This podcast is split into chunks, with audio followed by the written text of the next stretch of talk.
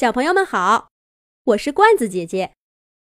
这一集的《动物西游》节目，罐子姐姐继续给小朋友们讲小海狗晨晨和小海狮球球的故事。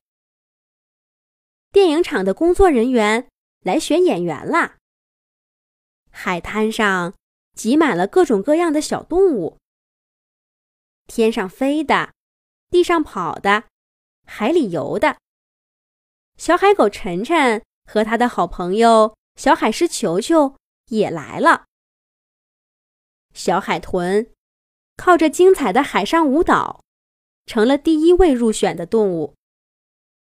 接下来，电影厂的工作人员拿出几个小球，说是要选几位能顶着球在海滩上滑动的动物演员。小海狗晨晨、小海狮球球和小海豹嘟嘟都表示要试试。随着工作人员的哨声，三位小动物顶着小皮球，前后摇摆着扁平的爪爪，在海滩上走起来了。因为千万年来都生活在海里，海狗、海狮和海豹。早就变得跟陆地上的动物不一样了。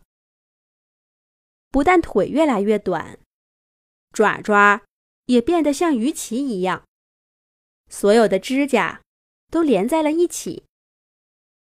再加上身子胖乎乎、圆滚滚的，三个小家伙都已经站不起来了，只能肚皮贴着地面儿往前滑。好在海滩上的沙地光滑平坦，他们走的还不错。不过过了一会儿，小海豹嘟嘟就败下阵来。海豹家族在大海里生活的时间最久，跟海狗和海狮相比，它们的身体更像一条鱼，腿也最短。嘟嘟平常很少到陆地上来。走的自然没有晨晨和球球好，被甩在了后面。嘟嘟心里着急，他划拉着爪爪，拼命的往前走。一不小心，把头上的皮球掉在了地上。工作人员帮着小海豹嘟嘟重新顶上皮球，可这下，嘟嘟没走几步。就会掉一次皮球，很快就被晨晨和球球甩得更远了。另外两位好朋友小海狗晨晨和小海狮球球展开了激烈的竞争。因为腿长些，球球和晨晨不用像嘟嘟那样连下巴都贴在地上，他们可以扬起整个上身。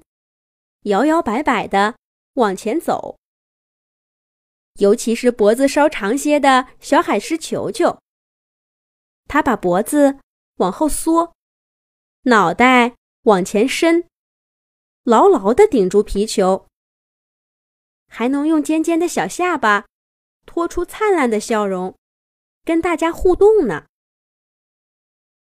相比之下，小海狗晨晨的表现。就没那么好了。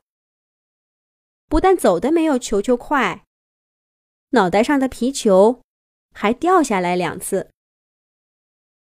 最后，电影厂的工作人员选定了小海狮球球作为顶球的动物演员。小海狗晨晨有点闷闷不乐，可是看着好朋友入选了，晨晨还是打心眼里高兴。一转眼，小海狮球球已经跟电影厂的人走了一周了。不能跟好伙伴一起玩耍的日子，小海狗晨晨一个人在海里孤单的游着。有时候，晨晨会忍不住想：如果自己表现得更好，这会儿就能跟球球一起拍电影了。拍电影是什么样的？晨晨可好奇了。但更多的时候，晨晨还是想知道球球过得好不好。离开熟悉的海洋，他习惯吗？晨晨，晨晨，快来看，谁给你来信了？谁给你来信了？海象爷爷的喊声打断了晨晨的思绪。是球球，一定是球球。晨晨飞快地游过去，一接过信，就看到了照片上球球灿烂的笑脸。球球的皮毛更光滑了，一看吃的就不错。头上当然还顶着个小皮球。球球身后是一个巨大的水池。池水碧蓝清澈，跟大海一样。球球在信上说：“拍电影一点儿都不累，来了一周什么事儿都没做，还不用自己捕猎。每天都有人送来一桶鲜鱼，可以泡在水池里，一边吃一边玩儿，可舒服了。”球球还说。等下一部电影开拍的时候，介绍晨晨过去。哼，我才不去呢！你看看你，都胖成小胖子了。再玩你追我赶的游戏，肯定抓不到我。晨晨虽然在信上这么说，心里还是有点羡慕。白吃白喝的日子，谁不想要呢？不过，球球也很快忙起来。接下来的几封信中，球球给晨晨讲了导演是怎样一遍一遍的训练自己顶皮球。每天有多少五颜六色的灯光照在身上，晃得他眼睛疼。刚来的时候，每天一桶的鲜鱼，也变成了只有拍出满意的镜头才能吃一条。晨晨发现，球球发来的照片上，笑容越来越少了。当晨晨看到球球说，他的伙食从每天一桶免费鲜鱼，变成了只有拍出一条导演满意的镜头才能吃一条小鱼时，晨晨气坏了。如果可以，他一定会把爪爪攥成结结实实的小拳头。既然不喜欢，干嘛不回家？我捉许多小鱼等着你。晨晨把自己心里的话写在了信里。过了几天，小海狮球球果然沿着离开时候的路线回来了。一同回来的还有小海豚、小棕熊和小鹦鹉。